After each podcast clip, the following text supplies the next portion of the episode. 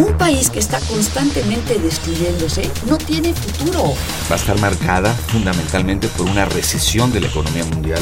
Yo hablo del autoritarismo hasta nuestros días. Radio UNAM. Radio UNAM. Y la Facultad de Ciencias Políticas y Sociales presentan Tiempo de análisis. Me parece que tienen que darnos ya respuestas concretas. No se puede echar a andar la reforma electoral tal y como está planteada. Tenemos que seguir luchando por defender la libertad de expresión. Un espacio radiofónico donde con tu voz construyes el debate. Tiempo de análisis. Tiempo Buenas noches, les saluda Elías Lozada, esto es Tiempo de Análisis, programa radiofónico de la Facultad de Ciencias Políticas y Sociales. Estamos transmitiendo a través de la 860 de AM y vía internet en www.radiounam.unam.mx. Nuestros teléfonos en cabina son el 55 36 89 89 y la sin costo 01800 505 26 88. En redes sociales Pueden encontrarnos en Twitter como arroba tiempo de análisis y en la, en la página de Facebook de la Facultad de Ciencias Políticas y Sociales de la UNAM. Si les ha gustado alguno de nuestros programas anteriores, les invitamos a que nos escuchen en www.políticas.unam.mx. Esta noche, en tiempo de análisis, hablaremos de las candidaturas a la Asamblea Constituyente en la Ciudad de México y para ello contamos con la presencia de Paulina Arriaga, Sergio Moisen y Gibran Ramírez, em, ellos también candidatos a esta, a, esta mm, Asamblea Constituyente de la Ciudad de México, que estamos a pocas semanas de nosotros los chilangos todavía, eh, eh, para votar. Buenas noches, ¿cómo están? Buenas noches, gracias por la invitación. Hola, buenas noches. Hola, gracias por invitar. Hola Paulina, empecemos contigo, este, y vámonos así como a la derecha. Em, Háblenos sobre el proceso de, de, esta, de estas candidaturas. Ustedes, por ejemplo, tú eres suplente a una candidatura, eh, pero háblenos primero del proceso, cuándo se tienen que registrar, quiénes de ustedes vienen por un partido, son independientes, eh, y bueno, por ejemplo, denos fechas de cuándo tienen que empezar su registro o terminar su registro. Pues mira, las fechas, eh, todo fue muy rápido e inesperado después de muchos años que estuvo la reforma, que si pasaba, que no pasaba. En febrero sale el acuerdo, en enero sale la, la, la reforma, en, los primeros días de febrero sale el acuerdo del INE con, la, con el calendario de fechas. Esto fue el 4 o 5 de febrero y ahí empezó la carrera para, para los, que, los que vamos como, como candidatos a, contrarreloj, ¿no? O sea, porque fue, se anuncia este, este asunto del, del INE y se determina que los candidatos, los que quieran ser candidatos independientes, que es mi caso, yo voy como suplente de Luis González Plasencia y vamos además, estamos impulsando cinco candidaturas independientes ninguno va por un partido político, somos 10 personas, candidatos titulares y suplentes que no hemos pertenecido nunca a ningún partido político, decidimos agruparnos para impulsar las cinco candidaturas. El proceso fue primero cumplir con una bola de trámites burocráticos y costosísimos. Cada una de las candidaturas tuvo que constituirle una asociación civil ante un notario para que te des una idea, eso cuesta alrededor de 12 mil, 13 mil pesos. Eh, un, ¿Por titular más otros 12 mil por suplente o por No, eh, por la forma, por, cada fórmula. Hay que hacer una asociación. Y aquí me gustaría preguntarte, porque nunca supe si se dieron facilidades que dijo el INE que que iban a dar a ese respecto con el Colegio de Notarios. Ah, bueno, la facilidad que dio el INE fue mandar una carta al Colegio de Notarios diciendo, por favor, apéguense a este estatuto de asociación civil. Nosotros creímos que eso iba a facilitar el asunto o por lo menos nos iba a costar menos. Conseguimos un notario pues eh, muy comprometido con la causa que dijo yo les cobro menos, lo que me cueste a mí el trámite y el colegio de notarios se lo prohibió porque era competencia desleal. Entonces, nos tuvimos que fregar y tuvimos que pagar los 12 mil pesos por cada asociación, que es de verdad un despropósito porque en cuanto termine el proceso electoral, esa asociación civil se disuelve. Ese es un trámite. Hay que abrir, darte de alta en el SAT, con esa asociación civil, abrir cuentas de una cuenta de banco. La cuenta de banco, para que te des una idea, de las cinco fórmulas de tu constituyente, que es del colectivo del, del que vengo, nos las abrieron ayer. Eh, esos son los trámites como burocráticos. Burocracia total.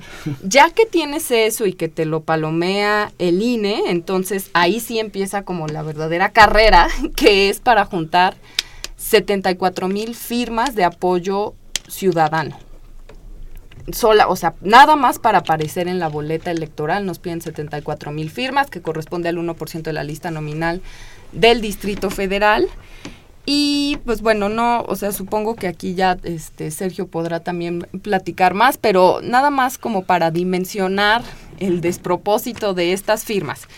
La justificación del Tribunal Electoral y cuando ha discutido este asunto de, de las firmas que se piden como apoyo previo a una candidatura independiente es demostrar que una candidatura es viable lo cual tiene lógica, no puedes abrir todas las candidaturas independientes a que se registren porque finalmente cuando seas candidato vas a recibir recursos públicos. Entonces, para saber que tiene viabilidad tu candidatura te piden firmas de apoyo previo. El asunto es que esta elección es algo totalmente eh, pues especial y no antes visto y se van a necesitar menos votos que firmas de apoyo. Entonces ahí anulas por completo este argumento de las firmas son para demostrar la viabilidad de tu candidatura, porque si juntas las firmas, pues prácticamente ya estás dentro, porque vas a necesitar menos eh, votos para ocupar un lugar en la Asamblea Constituyente. Yo creo, que ahí hay una falacia. Eh, primero, porque digamos que el porcentaje que te piden y partiendo de que votaran en un caso ideal toda la lista nominal, no es el porcentaje que vas a necesitar para tener un lugar en la asamblea. Y segundo, porque dadas las facilidades que se dieron en esta convocatoria, a diferencia de lo que hemos visto en los procesos ordinarios pasados, la gente pudo firmar hasta por cinco personas, lo que aprovecharon ustedes y aprovecharon otros haciendo planillas de facto.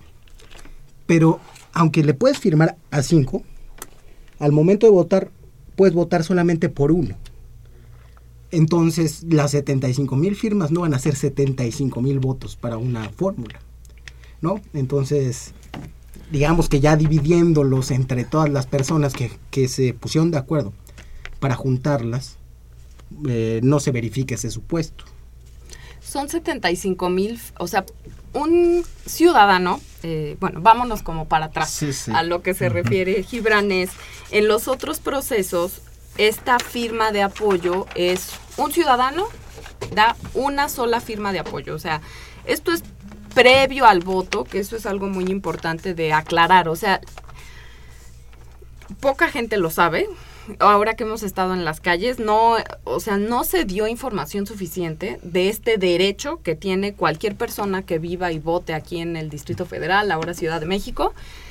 Eh, tiene la posibilidad de elegir y de incidir en qué personas van a estar en la boleta electoral del 5 de junio. Y que no solamente puedes tú eh, darle el apoyo a un solo candidato, sino que lo puedes hacer hasta a cinco. O sea, para que tengan su registro exclusivo. Para que tengan el registro y lleguen a la boleta electoral. Entonces, los partidos políticos, eh, especialmente PRD, PAN, Morena, impugnaron esto ante el tribunal por considerarlo, pues, en resumen, antidemocrático, ¿no? O sea, porque la, el argumento es la democracia es una persona, un voto. El asunto aquí es que esto no es un voto. Sí, sí, sí, y el argumento de fondo eh, que expusieron los partidos fue que esto favorecería política clientelar corporativista, como pasó en el caso de por lo menos una candidatura independiente por ahí, que, que por ejemplo, si uno tiene eh, controlados de modo clientelar a un sindicato o a una asociación de 75 mil personas, pues les dice, les firmas a estos cinco y de facto haces una planilla corporativa. Exacto. Entonces, lo que argumentaba, por ejemplo, el PRD es que eso iba a hacer que por medios no democráticos partidos y organizaciones priistas o de otros partidos eh, engañaran a la ciudadanía. Ese era el riesgo que se preveía. Sin embargo, yo estoy de acuerdo con Paulina en que eh, pues finalmente termina siendo una facilidad más para, para el registro de los ciudadanos. Una facilidad. No. vamos, a, vamos a ponerlo claro. Esto este es el primer trámite burocrático y un poco absurdo, si se puede decir. Este, las firmas, pero... el hecho de que pero se necesitan más firmas que votos para llegar. si tomamos en cuenta la votación, o sea, por ejemplo, había posibilidad de que hubiera 60 candidatos, hasta 60 aspirantes a candidatos independientes. Eso nos echaba al ruedo a 60 ciudadanos a buscar cada uno, porque sí, una persona puede apoyar hasta cinco, pero tiene que firmar cinco veces. O sea, tampoco es que una firma ya sea, o sea, tampoco es tan sencillo para los que verdaderamente somos independientes. Pero, por ejemplo, de forma operativa me gustaría saber cómo lo hicieron ustedes.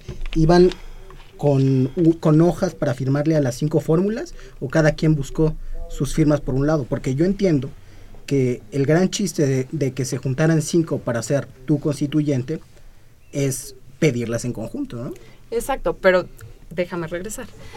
El asunto de eh, los votos. Los votos, o sea, no me voy a meter aquí como en mucho detalle técnico, pero se, para calcular cuántos votos se van a necesitar para ocupar una curul, se toma como referencia la participación de votación eh, de las elecciones pasadas. Si tomamos eso como referencia, con obtener entre 40 mil y 50 mil votos, vas a poder ocupar un espacio en la Asamblea Constituyente. Eso es menos de las 74 mil firmas otra que vez te piden. otra vez la cifra para más o menos... Entre 40 mil y 50 mil votos para ocupar una, una, curul. Y firmas 74 mil. Para las 74 mil, cero financiamiento público. Hay ahorita asambleístas en la, en la asamblea del DF que eh, con 18 mil votos ocuparon su lugar. El que más votos obtuvo fueron 30 mil, 31 mil, con una estructura partidista, con financiamiento público y con una campaña de más tiempo. O sea, porque si tú restas los días que ocupamos en trámites burocráticos, te queda un mes para juntar las firmas sin ningún tipo de financiamiento público. Entonces, al comparar eso, es un La fórmula es absurda. Para empezar, ¿no? Bueno, ese es el primer detalle que, que hemos descubierto en los independientes si te piden o exigen 74 mil para completar una, una, candidatura y al final de cuentas una persona con 50 mil puede llegar a, tener una curul, pues la fórmula está al revés. ¿no? Pero bueno, ya eh, lo dejamos por ahí, hay mucho, hay mucho que hablar. Tú, eh, Gibran, este, estás haciendo una fórmula eh, sobre un partido. ¿Qué partido es? Eh, yo soy candidato por Morena. Morena decidió eh, que sus candidaturas se definieran por designación del Comité Ejecutivo Nacional, que fue una manera de abrir el partido ah, hacia personas que no estamos en la militancia de día con día, ¿no?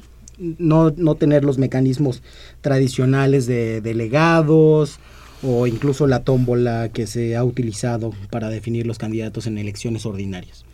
Entonces, eh, desde algunos foros que se hicieron para definir la plataforma a, la constituyente, pues se invitó a profesores universitarios como yo, a especialistas en diversos temas, actores que ustedes ven ahora en la lista como Damián Alcázar, como Héctor Bonilla, a activistas y también a algunos miembros de la política partidista y del movimiento social.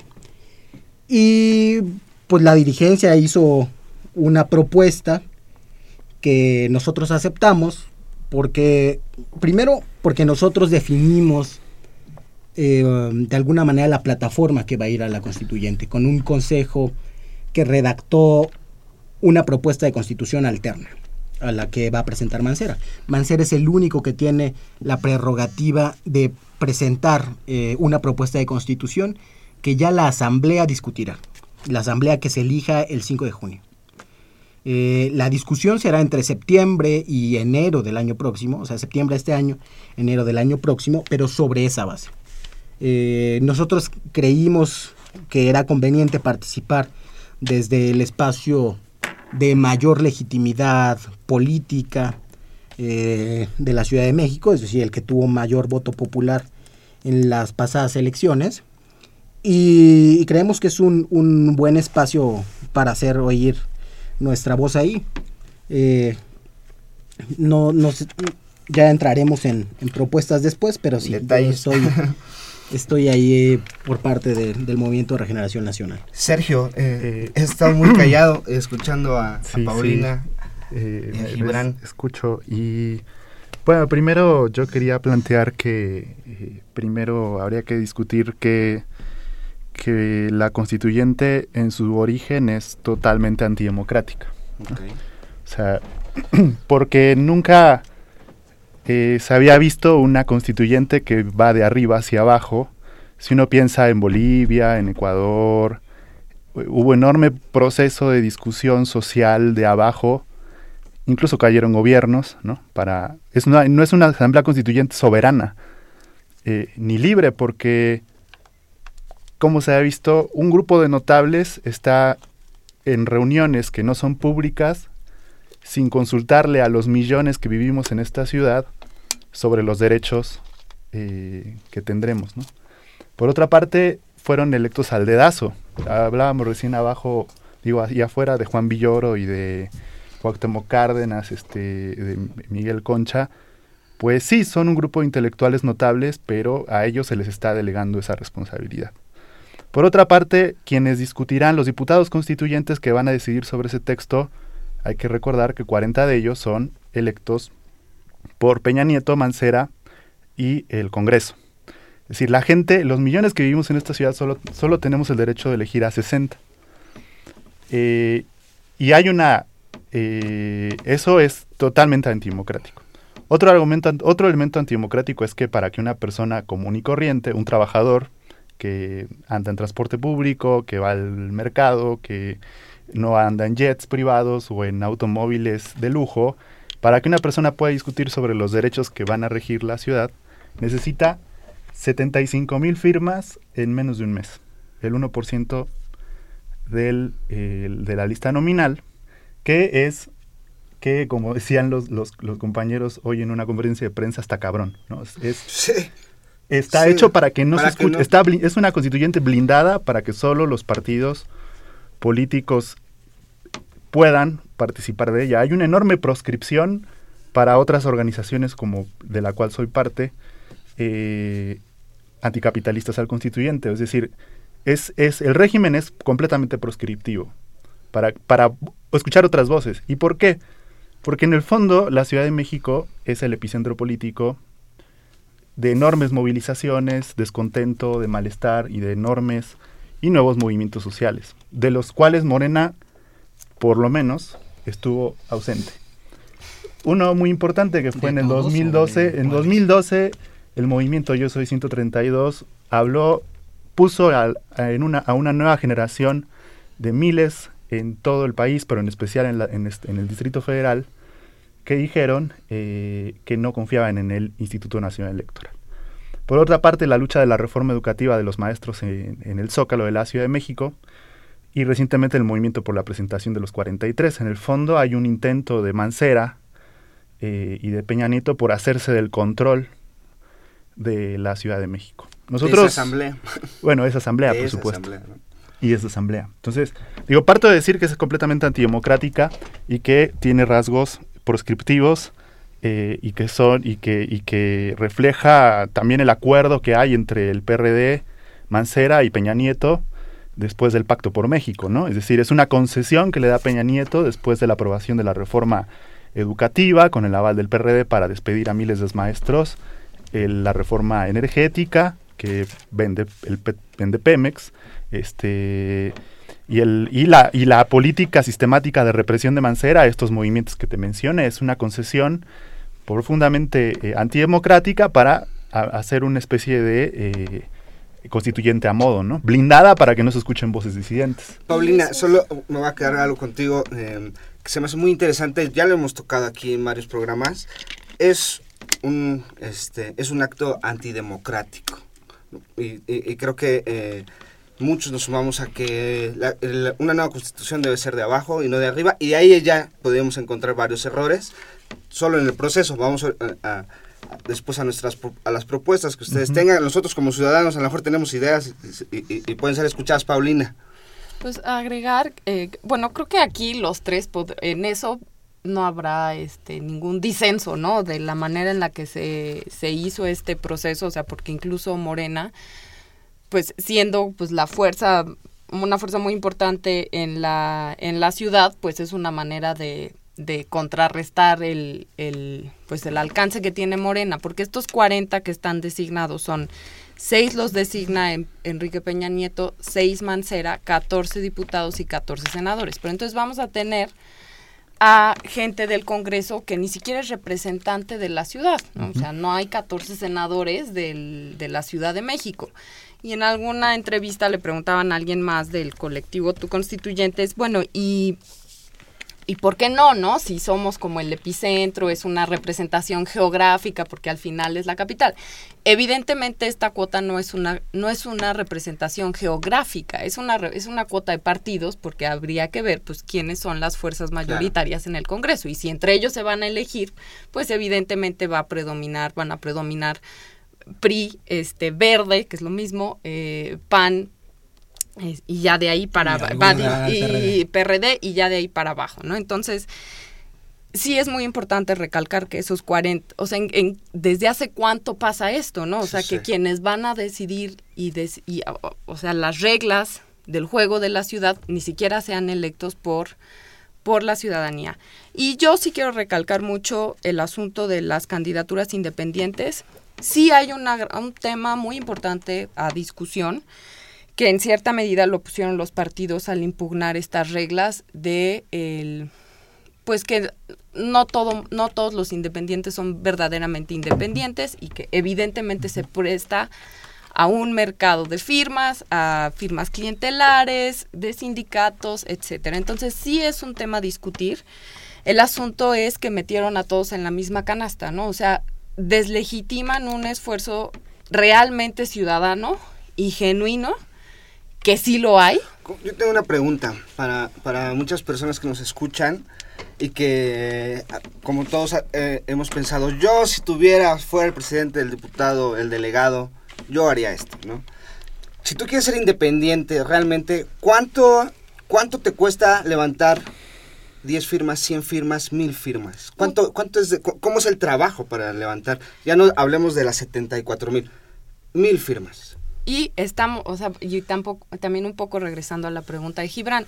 En efecto, nos juntamos cinco candidatos que hemos coincidido en diversas luchas. Pongo un ejemplo, muchos de los que estamos en Tu Constituyente, que así se llama el colectivo, estuvimos juntos el año pasado eh, en el asunto de quiten el registro al verde, ¿no? Que no fue, pues fue una, una petición en Change, fue la pantalla, pero hubo una, una acción legal detrás de esto, ¿no? O sea, fue presentada ante el INE, ante el tribunal, etcétera somos personas que nos hemos conocido en diferentes luchas y justo es- esta cuestión de que un ciudadano pueda apoyar a cinco nos animó a reunirnos, designar, y que parece fácil, ¿no? Pero o sea, eso ha- esos son decisiones que rompen grupos, causan pleitos y bueno, logramos sin ningún problema designar de común acuerdo cinco candidatos, cinco suplentes y dijimos, va, vamos, y nosotros salimos a la calle con nuestros formatos Es a lo que voy. O sea, en la calle. para ¿cómo- los cinco, o sea, de los cinco, pedimos firmas por cinco, ¿Cuántos brigadistas tienen lo ustedes en cual la calle? tenemos 100 voluntarios registrados, o sea, gente que ha dicho yo me sumo a su proyecto. En el colectivo somos alrededor de 50 personas, pero justo hoy dimos una conferencia de prensa y, y que ahí pues la verdad, o sea, sé que Sergio ya entregó sus firmas y nosotros pues tenemos, o sea, somos los, los dos, eh, lanzamos candidaturas independientes, pero estamos en una posición totalmente distinta porque hoy salimos a una conferencia de prensa, la prensa pensaba que íbamos a anunciar que ya teníamos las firmas, porque son 74 mil por cada candidato en realidad. Y pues les dijimos, está cabrón y nos faltan un chingo, ¿no? ¿Y Vamos ¿Y mal. eso fue hoy en la mañana? Sí. eh, ¿Cuántas firmas tiene? no, no, no sabemos todavía y decidimos no dar una cifra, por eso fue, está cabrón, nos falta un chingo, pero estamos llamando a votar. O sea, es- nos quedan cinco días. No es un voto, perdón. ¿Cuál es la es fecha límite? afirmar. Afirmar. ¿Cuál es la fecha límite? Tenemos- Para registrar las firmas. Para entregarlas al INE el 5, pero ya sabrá Sergio que hay que hacer todo un trámite, hay que foliar, Ujú, hay, hay que, que foliar. etcétera. Ahora nos dice, me dice Gibran, ¿cuántos brigadistas tienes en calle? Somos cinco personas que estamos, yo lo equiparo a una doble jornada laboral, así como las de las mujeres que trabajan y luego llegan a su casa, así estamos, ¿no? O sea, somos ciudadanos O sea, los 100 son voluntarios que están... es voluntario, es voluntario. No tenemos un peso de financiamiento público. Dimos todos así la vaquita para abrir las as- asociaciones civiles que se van a ir a la chingada cuando acabe el proceso electoral. Y estamos trabajando, pues ahora sí que pues en los ratos que tenemos eh, por la ciudad, para la ciudad, pero no es que tengamos una mega estructura que estén todos los días brigadeando, etcétera, ¿no? Entonces, salimos a la calle y la verdad, hoy lo que dijimos fue, en la calle, con el ciudadano de a pie, nos ha costado mucho trabajo porque no hay información al respecto. Han querido pasar esta reforma como si fuera un cambio de nombre y un cambio de logo. Entonces, lo único que tiene la gente en la cabeza es el adiós de F o la Ciudad de México. Si acaso sabe que va a haber una nueva constitución, pero no tiene ni idea que va a haber elecciones. Y una cosa súper importante, no se dio difusión del derecho que teníamos como chilangos para incidir quién va a estar en la boleta. Nadie sabe que tenía la oportunidad de elegir a cinco, a, a apoyar a cinco de los 50 aspirantes a candidatos independientes. Es muy poca la gente. Si tú sales así en la calle, son Sí, claro. pocos los que sabían y se habían apropiado de ese derecho. Más allá del derecho de ser independiente y de la representación política fuera de un partido, el derecho de la gente de incidir quién va a estar en la boleta. Simplemente. Eso no se sabe. El IEDF sacó su ABC de la constituyente la semana pasada. O sea, ya casi que iba a acabar el proceso para nosotros, para los aspirantes, y no lo menciona. Claro, es que tampoco el INE le dio mucho papel al... Vamos. al Instituto Bueno, el INE tampoco lo hizo. ¿no? Sí, O sea, es- digo, eh, claro. hemos, hemos descubierto eh, como muchos altibajos o muchas fallas, ¿no? A lo mejor, o fallas entre comillas, porque como bien lo dices, a lo mejor ya está construido desde arriba, como queriendo dar este tantito parque a los ciudadanos cuando realmente no es así, o por lo menos por, cuando vamos enfrentándonos a la burocracia, a los trámites, a estas fórmulas absurdas que te piden más firmas de las que necesitas después para ser un- un representado, eh, eh, Claro. es lo primero que nos viene en este proceso, pero bueno, ya, ya llegamos a la media hora, a la mitad, ahora vamos a hablar de, de lo otro, ¿no? De, de- ya estamos aquí, bueno, ustedes ya están aquí, y, y- y vamos a hablar qué- cuál es el cambio del DF a la Ciudad de México, estos símbolos, este, qué tan buenos, qué tan malos son, qué tan prácticos sirven o no sirven, y por supuesto, qué es lo que ustedes vienen a, a decir. Tenemos que hacer esto sí o sí, y por eso nos estamos candidateando. Pero antes tenías algo, Gibran. Eh, sí, bueno, vamos a empezar con este tema y nada más lo enlazo al anterior, porque yo no di mi punto de vista sobre la reforma. Yo coincido con, con Sergio y con Paulina en que el origen de la reforma es antidemocrático, es una reforma desde arriba, eh, donde se determina el 40% de los que deberían ser representantes populares, es decir, tiene un principio oligárquico. Eso es cierto. Eh, pero por otra parte tiene un contenido que debemos de rescatar y creo que por eso estamos los tres aquí.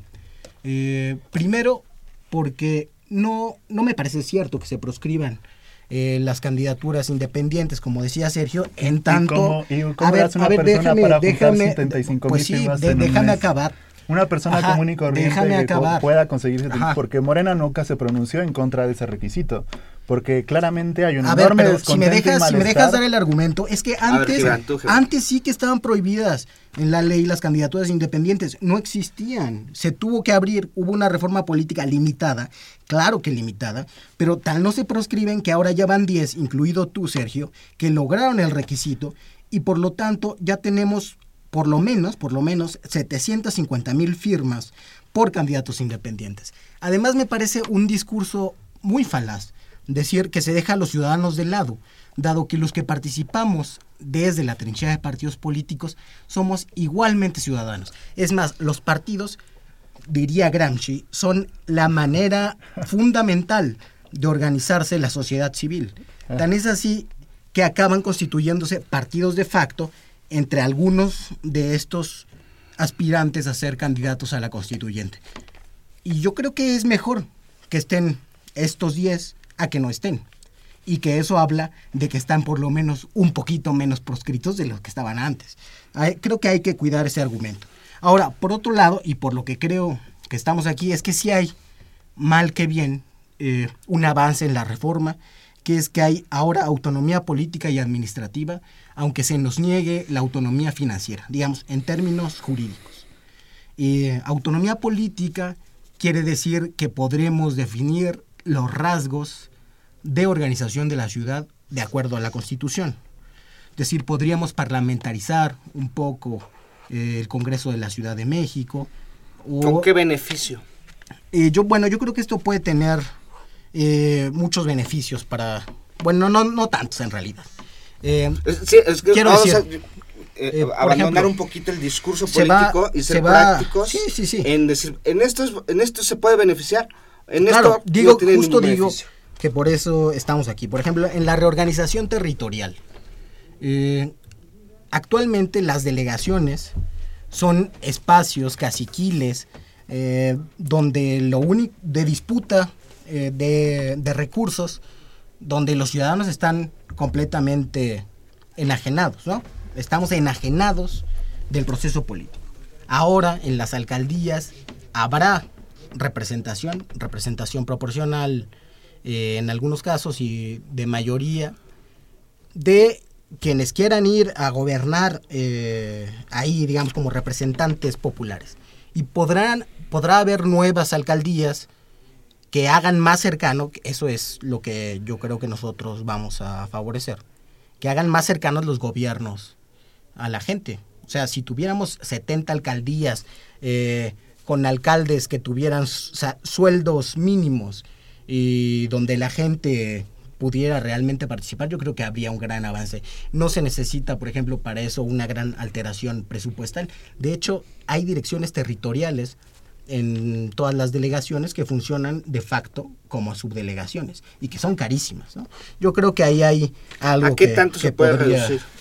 Eso es dependiendo el juicio de la constituyente. O sea, lo que disputa la constituyente, eso será. Podríamos tener 100 alcaldías si eso, si eso se decide. Si, lo traducimos, te lo digo porque yo soy un chilango de 33 años en la ciudad y, y cuando yo voy con los primos a Puebla, pues ahí hablas de municipios y alcaldías, y, pero pues aquí no, no estamos acostumbrados y cuando la gente en la radio nos escucha hablar, ¿cómo? Va a haber un, un, alcalde en... Una especie de cabildo. o sea, ¿qué, ¿qué, es eso? Y entonces, ya lo estás explicando, y mi pregunta es, ¿a, qué tanto lo podemos comprar? ¿Lo podríamos comprar a que mi colonia se va a convertir? Eh, ¿Puede haber un alcalde de mi colonia? ¿O no es para tanto?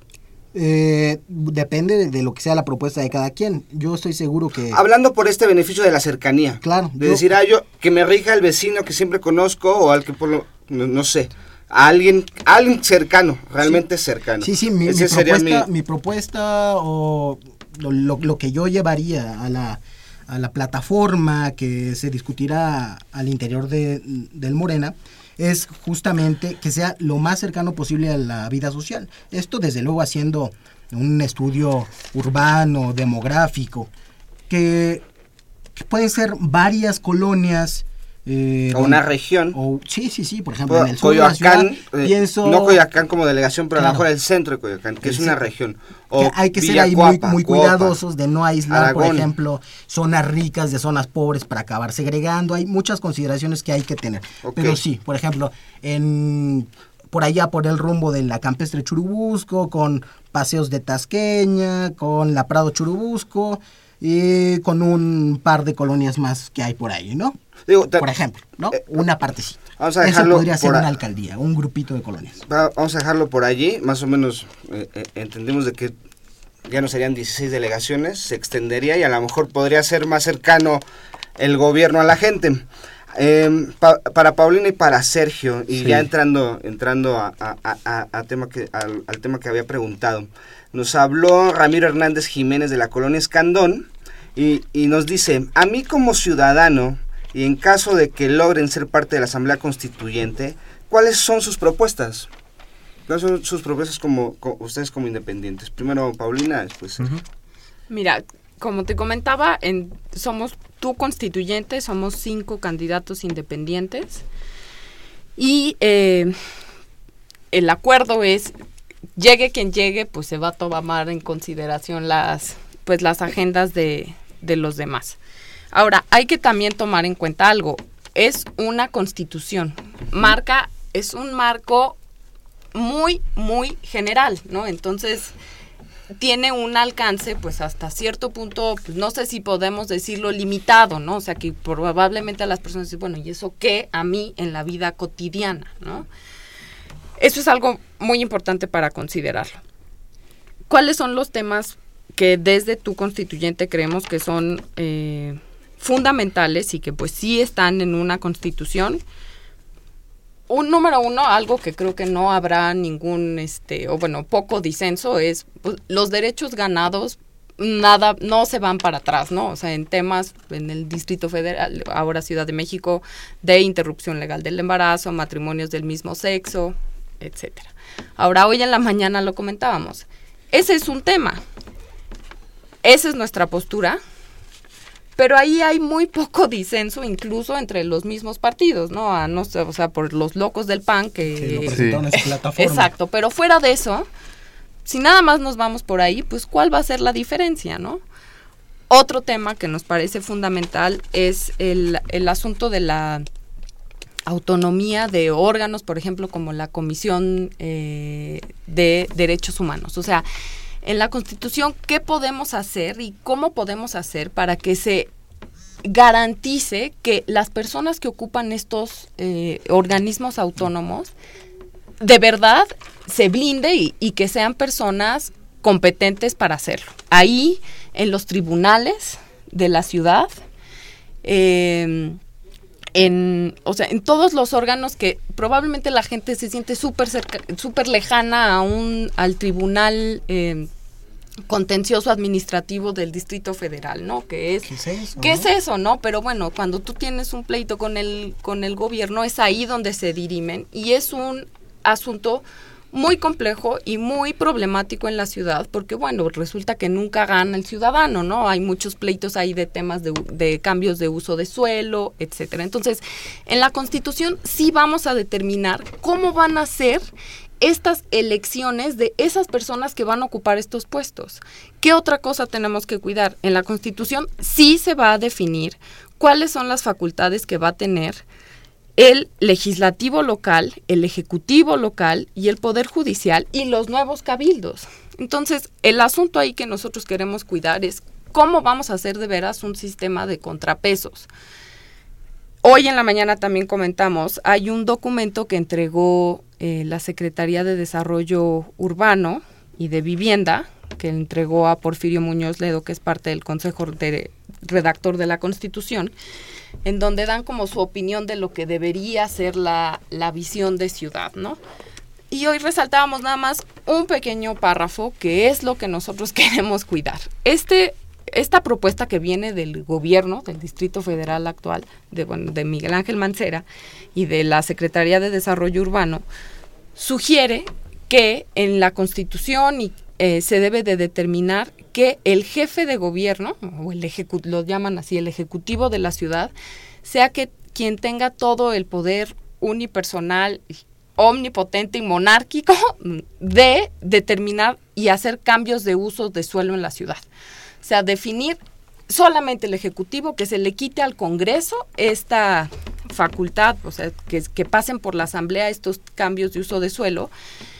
Y nosotros lo que queremos es poner mucho cuidado en estas cosas, ¿no? O sea, las cosas que ya, pues hay consenso, que no hay marcha atrás, las defenderemos, pero creemos que hay que ir todavía más allá en temas que sí son muy delicados para la ciudad y que han sido eh, pues causa de muchos problemas, ¿no? Estos megaproyectos, el corredor Chapultepec, los, las infinidades de, o sea, hay alrededor de cuatro mil edificios irregulares e ilegales en la ciudad. Ah. Y esto sí va a venir en la Constitución. Ahí vamos a definir qué facultades va a tener el Ejecutivo, el, el Legislativo y el Judicial.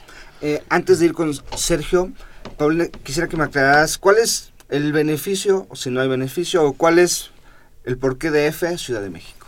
¿Hay algo? O sea, digo, obvio por el, O sea, por- o, eh, el, el- el hecho de que ya seamos Ciudad de México, lugar del Distrito Federal, pues nos obliga o nos, o nos identificamos, ah, ya, estamos, ya estamos aparte del, del gobierno federal, porque antes éramos como el como el ente aquí, pero qué tanto, o sea, qué tanta es más propaganda o, discurso, eh, en este caso del gobierno de- capitalino, este, a lo que nosotros, este, como chilangos, pues no entendemos, decimos, sí, le vas a cambiar, pero qué tanto nos beneficia para nosotros ese cambio de nombre. Pues digo, ¿qué tanto nos beneficia ahorita?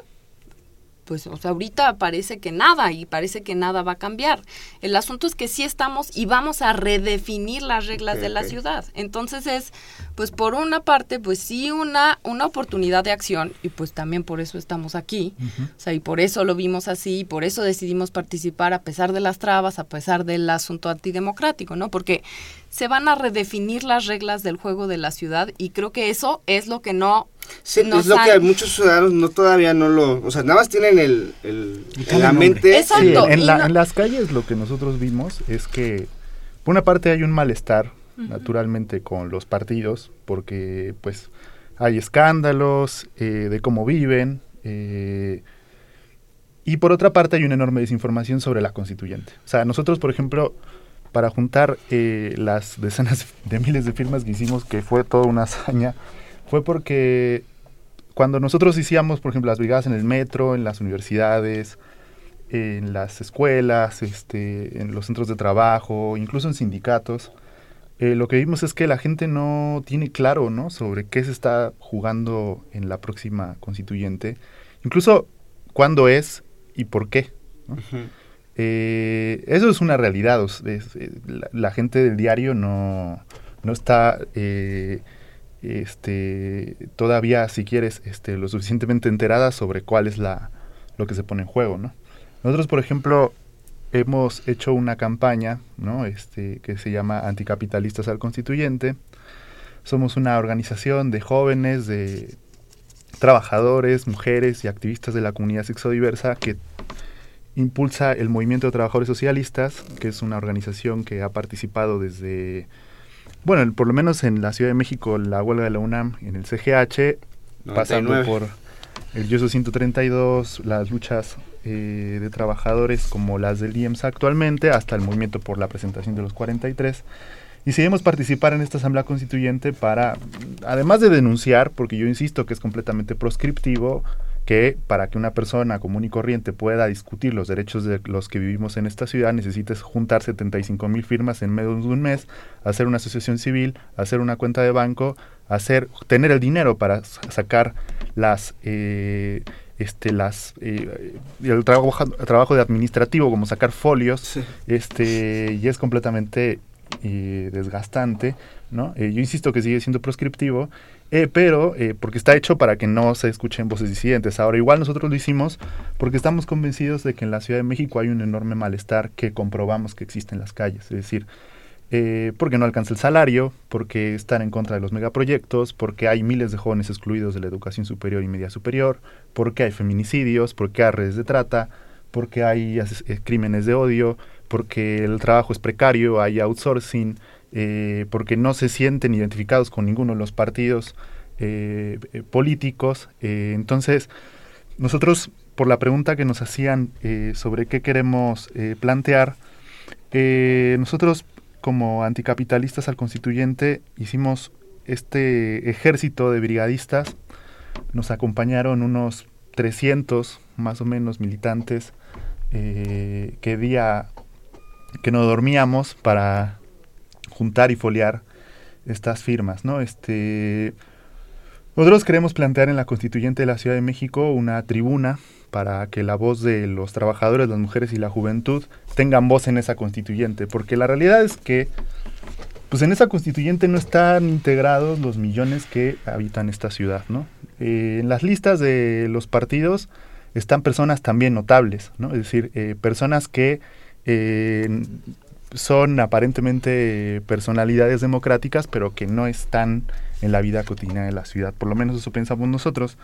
Y quisimos plantear una campaña de ideas anticapitalistas. La primera es que todo funcionario sea revocable por el mandato popular y gane lo mismo que un trabajador de la educación. los una de las cosas que hace que los funcionarios se separen de la vida de los trabajadores es su salario.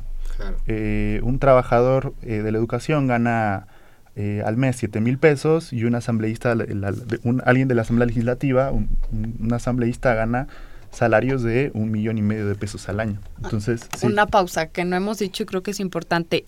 los que seamos electos, o sea, no van a recibir, es un cargo honorario, este de la Asamblea Constituyente. claro, pero solo es la Constituyente, después siguen los, cargos de los funcionarios pero a lo que con voy esos salarios, ¿no? Este pues, este cargo por el que estamos este, ah, participando, por supuesto, por supuesto. Entonces, eh, bueno, nosotros queremos plantear eso de que todo funcionario gane lo mismo que una maestra, que un trabajador calificado, porque pues si un funcionario, por ejemplo, un diputado, un senador, gana un millón y medio de pesos al año, eso hace que su vida sea distinta a la de un trabajador que pues no andan en transporte público, eh, sus hijos no van a escuelas públicas, van a escuelas privadas, se van de vacaciones eh, y hacen, hacen fiestas este, de despilfarros, ¿no? Eh, entonces eso para nosotros apunta a otro tipo de, de gobierno. Segundo lugar, una ciudad que cuestione el tema de la criminalización de la protesta social. El gobierno de Mancera, eh, desde el 2012 hasta hoy, ha detenido a cientos de jóvenes que han protestado, que han ejercido su derecho a la protesta eh, y, han sido detenidos con artículos como el 362 del Código Penal. Nosotros queremos una ciudad sin criminalización de la protesta por la disolución del cuerpo de granaderos, por echar abajo el protocolo de control de multitudes, que es un instrumento para que está hecho eh, eh, por ejemplo, para que una, un movimiento, si quiere protestar, tiene que primero pedir permiso al gobierno. Eso es completamente autoritario, es un sinsentido. Y eh, este, derogar el artículo 362 que fue aprobado en la época de López Obrador, que es un artículo equiparable a, ultra, eh, a taxa de la paz pública, es equiparable a disolución social en los años 60 y que fue copiado del gobierno de Rudolf Giuliani en Estados Unidos. Es una política que aplicó eh, López Obrador en su gestión. Eh, y ese artículo, con ese artículo han sido detenidos cientos de jóvenes en la Ciudad de México desde yo 132 hasta las protestas por Ayotzinapa, que claramente cercena la, el, derecho democrático de la protesta. Eh, ya no solamente te llevan, en las últimas protestas te llevaban a un Ministerio Público 50, por ejemplo, si tú protestabas. Ahora ya te llevan al aceido y además te llevan a penales de máxima seguridad, como fue en el caso de los detenidos por las movilizaciones por Ayotzinapa. además es el, es el gobierno que solapó el crimen de Nadia Vera y Rubén Espinosa, ¿no? O sea, donde hay una colusión, si quieres, con los aparatos represivos. Segundo lugar, por el tema, tercer lugar, por el tema del outsourcing. Nosotros queremos que no debe, en la Ciudad de México queremos impulsar una iniciativa en la que sea ilegal la contratación por precarización o por outsourcing. ¿no? Eh, el gobierno de Mancera también es uno, eh, curiosamente, de los principales contratistas por, outsourcing. En el Instituto de Educación Media Superior, eh, que son las, los bachilleratos de la Ciudad de México, ellos, eh, eh, recientemente hubo una importante lucha de trabajadores de intendencia que fueron despedidas porque no tenían derecho a un contrato colectivo y un sindicato. Eh, nosotros creemos que eso no debería existir así y somos miles los que opinamos que pues debe de, debe de existir un trabajo digno que pueda permitir la contratación colectiva y sindicatos que representen a sus trabajadores, en especial tener el derecho a tener una base y una planta permanente. En tercer, eh, al, mismo tiempo es importante el tema del salario. ¿no? Este, creemos que queremos impulsar también una iniciativa en la constituyente de la Ciudad de México que frente a toda fábrica que cierre o despida pueda ser ocupada por sus trabajadores y puesta a funcionar bajo, bajo su gestión, al mismo tiempo de que la escala móvil de salarios debe de ser eh, equiparable y, se debería de ajustarse en la Ciudad de México de acuerdo a la, a la inflación para poder con, eh, eh, resolver el costo de la canasta básica. Pero el salario es tema federal. es Pero en la Ciudad de. México, pero no creo- se puede pero- legislar en la Constitución. Yo creo que debería, por lo menos... eh, O sea, legalmente creo- no se puede. No, no puedes hacer eso Pero como bueno, diputado poder- a la pues, no, constituyente. Eh, no, yo por lo menos creo que debería de ponerse a, a discusión en la próxima Asamblea Constituyente el tema de que el salario debería de, debería de ser es- eh, en escala móvil para poder garantizar el costo de la canasta básica. Eso alienta la posibilidad de que los trabajadores puedan imponer en los hechos que se aumente el salario de, de acuerdo a la inflación. Eh, el- por el tema de la, de la educación, es en la Ciudad de México eh, uno, eh, pues el epicentro de la exclusión con el examen del Ceneval. Recientemente se dieron los resultados. Eh, es por ahí el 90% de los jóvenes que presentan son excluidos. Y aunque Mancera dice ¿no? que va a ser la, algún tipo de política para que haya ceros, cero excluidos de la educación superior y media superior, la realidad es que no hay ningún aumento al presupuesto educativo. Eh, en el caso del gobierno de Mancera, el presupuesto que se le da a la UACM, eh, a la Universidad Autónoma de la Ciudad de México, siempre es motivo de, este, de, de discusión, porque el rector Hugo Aboites siempre protesta porque nunca le quieren dar el presupuesto a la Asamblea Legislativa. ¿no? Creemos que debería de ser una ley que ningún joven sea excluido de la educación superior y media superior, en especial por el examen del Ceneval. El. Ceneval es un examen de, eh, de opción múltiple, eh, en donde te preguntan eh, cuántos focos tienes en tu casa, eh, si tienes lavadora, si tienes internet, si tienes computadora, y eso es lo que determina, es un filtro socioeconómico para que miles de jóvenes se queden sin escuela. Nosotros planteamos eh, que no debe de existir ningún excluido de la educación superior y media superior en base a que eh, el, el gobierno de la ciudad debería de aumentar impuestos progresivos a los grandes fortunas y a los grandes empresarios de la ciudad. Bueno, esa es eh, eh, la propuesta de ustedes como independientes, pero Gibran, eh, te toca. No es este. Sí, bueno, yo creo, yo coincido prácticamente con todo lo que dijo Sergio y me gustaría que fuera posible, pero no, no se pueden legislar todos los aspectos, digamos, de la vida urbana. Esa es una gran limitación de, de la reforma política. Por ejemplo, la educación, según el decreto aprobado, promulgado el- el- en enero, eh, no se puede, no está sujeta a la decisión de la Asamblea Constituyente, va a seguir siendo una atribución de lo que era la Administración Superior de Federal de Servicios Educativos del DF y ahora será de la Ciudad de México.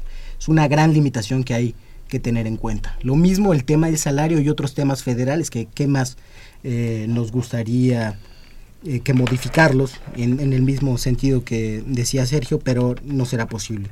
Los cambios, decía, sobre todo tienen que ver con la autonomía política y administrativa que esta ciudad no tenía desde el 28, desde 1928 y que ha sido una demanda histórica de las izquierdas por lo menos desde 1940 con el Partido Comunista, un poco después con el Partido Popular Socialista. Eh, en la forma de organización una de las propuestas principales es que se establezca la revocación de mandato del jefe de gobierno.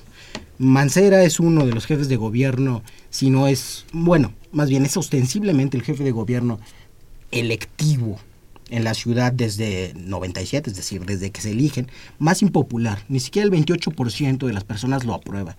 Y no puede ser que la mayoría de los capitalinos tengamos un Que gobernante claro. con el que ya no estamos de acuerdo. ¿no? Si bien la gran mayoría lo eligió, la misma gran mayoría o una o una más grande no Hay quiere un que sea desencanto total. Otra sería someter al control del Congreso de la ciudad eh, la ratificación de los funcionarios del gabinete. Por ejemplo, eh, Mancera tenía un secretario de Seguridad Pública represor de carácter casi fascista, el encargado de las represiones que mencionaba Sergio, que era Rodríguez Almeida, que tan represor es que después de que se tuvo que correr por presiones en la Ciudad de México, lo contrató Moreno Valle en Puebla. Eso no debe de ser posible. Es decir, la oposición tendría que estar de acuerdo en un perfil humanista para cargos tan delicados como ese. Entonces, también se tienen que ratificar algunos nombramientos. Eh, por otra parte, la organización territorial que ya te, te mencionaba, que las alcaldías coincidan con la vida social. No podemos tener un gobierno lejano de la gente que eh, presuntamente resuelva todos sus problemas. Necesitamos medios para que la gente en sus propias comunidades decida cómo resolverlos. Y para eso se necesitan tener tantas alcaldías como sea posible de acuerdo a criterios eh, urbanos y demográficos. Eh, por otro lado están los derechos al trabajo decente y a la vida digna, que pueden sonar abstractos así planteados, pero que tienen que ver con lo que mencionaba Sergio, de prohibir el outsourcing y otras formas de darle vuelta al artículo 123 de la Constitución y a la Ley Federal del Trabajo, que todavía conservan derechos derivados de la Constitución de 1917. Y finalmente incluiría también los derechos de juventud. Eh, la mayoría de los derechos de la juventud, eh, por ejemplo en las constituciones de Bolivia o de Ecuador, son nada más una repetición de los derechos que son de todos, ¿no? El derecho al trabajo, a la movilidad. Pero yo creo que hay un derecho específicamente juvenil que no ha acabado de entrar al derecho constitucional, que es el derecho a la emancipación, que es el derecho que tenemos los jóvenes a partir de los 18 años, es decir, desde que somos ciudadanos, a ser adultos, a vivir como adultos, porque esta sociedad mm tiende a infantilizarnos, ¿no? y se nos caricaturiza a veces cuando no tenemos empleo o educación con el término de nini, cuando es una tragedia la exclusión de las principales instituciones de socialización. Eh, entonces, alguna manera de operacionalizar este derecho, que esto es una propuesta personal, dado que no la haya llevado al Morena, es la de un ingreso universal para arrancar en la vida, de los 18 a los 25 años y que hemos calculado con algunos compañeros que financieramente es viable y la de un programa de vivienda preferente para, para jóvenes. Pero eso ya vendrá en las leyes. En la constitución, que tiene que ser de principios, tiene que estar el derecho a la emancipación. Eso sería. Digo, mm, yo conozco que en Alemania Exactamente, es el ejemplo. los jóvenes a los 18 años tienen por ley, por ser alemanes, este el derecho de mil euros mensuales. Si estudias o no estudias pueden ser más o menos, pero ese es un derecho que tú lo tienes. También no se vale a lo mejor eternizarse así, que es, un, es de, determinada edad y o, por ejemplo si estás desempleado tienes determinado tiempo este un seguro de ser un ciudadano, ¿no? Tienes que vivir eh, de, algo y si no eh, eh, está la gente robando o está pasa algo que no que no quisiéramos. Pero bueno, ese es un tema que, en otros países ya se ha tocado y se, y, se vive como tal. Vamos, nos quedan dos minutos para, para, un minutito para, para cerrar, para despedirnos. Este, empezamos contigo, Paulina. se fue muy rápido. La constitución hasta cierto punto es abstracta. Se van a plasmar ahí los derechos. Luego hay que hacerlos que se cumplan, porque puede quedar una preciosura de constitución, pero ¿y luego qué? De ahí se va a venir un proceso de leyes secundarias, entonces hay que ser muy cuidadosos de qué sí y qué no entra en la Constitución y qué corresponde a leyes secundarias. Y yo, Sergio ya tiene sus firmas, eh, Morena no necesita firmas, invito a que firmen por los cinco candidatos de tu constituyente en firmas.tuconstituyente.org. Gibran. Yo no los invito a votar por Morena porque todavía no empieza la campaña, pero sí los llamo a involucrarse en este proceso que debemos apropiarnos, porque ha sido sí un proceso impuesto desde las élites, sobre todo como una concesión política mancera, pero que debemos apropiarnos para aprovechar la ventana de oportunidad y, mantener y mejorar nuestros derechos. Eh, contra los partidos políticos, a los, em, contra los partidos políticos al servicio de los grandes empresarios, los invitamos a que conozcan la plataforma Anticapitalistas al Constituyente y construyamos una nueva herramienta de los trabajadores, las mujeres, la juventud y la comunidad sexodiversa. Los, ojalá puedan ir este fin de semana al Hemiciclo Juárez, tenemos un cierre de acto de campaña. Muchas gracias Sergio, muchas gracias Gibran, Paulina. Buenas noches, esto fue Tiempo de Análisis. Siga con la programación de Radio UNAM.